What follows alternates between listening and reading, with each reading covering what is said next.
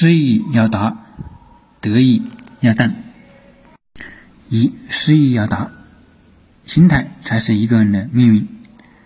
人生不如意事十之八九，生活中很多事情是不以人的意志为转移的。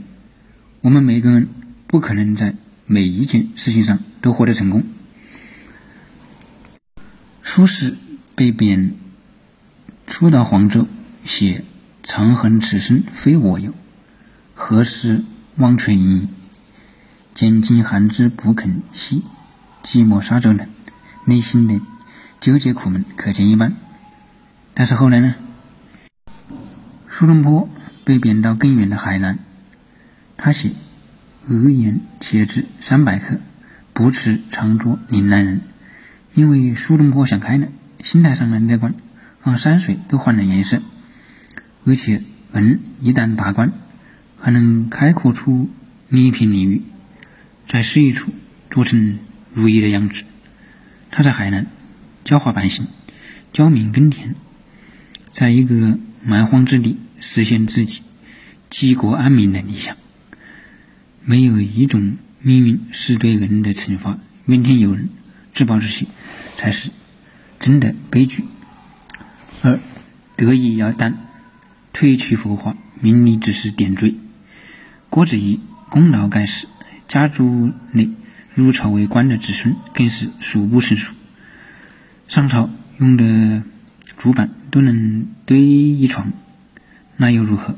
到头来还不是漏失空堂，空结蛛网，是非成败转成空。从三皇五帝至今，不过是你方唱罢我登场。古来多少英雄汉，南北山头沃土泥。正如《金刚经》上所讲，一切如梦幻泡影。八七版《红楼梦》，林黛玉的扮演者陈小旭，在演完《红楼梦》之后，名气爆棚，成立了自己的公司，名利双收。正在事业走向巅峰的时候，却被查出乳腺癌，至此看淡人生。零七年选择。剃度出家，同年去世。失去太多会看得淡，手术台上死过一回的人，以及地震时被从废墟中扒出来的人，更容易看淡。西方人常说“知死方生”，知道生命的限度之后，人才能明白这世界上什么最珍贵。健康、亲情、友情这些东西的价值远远高于功名。高于财富，于是生命开始褪去浮华，得意失意都只是点缀，而不再是必须。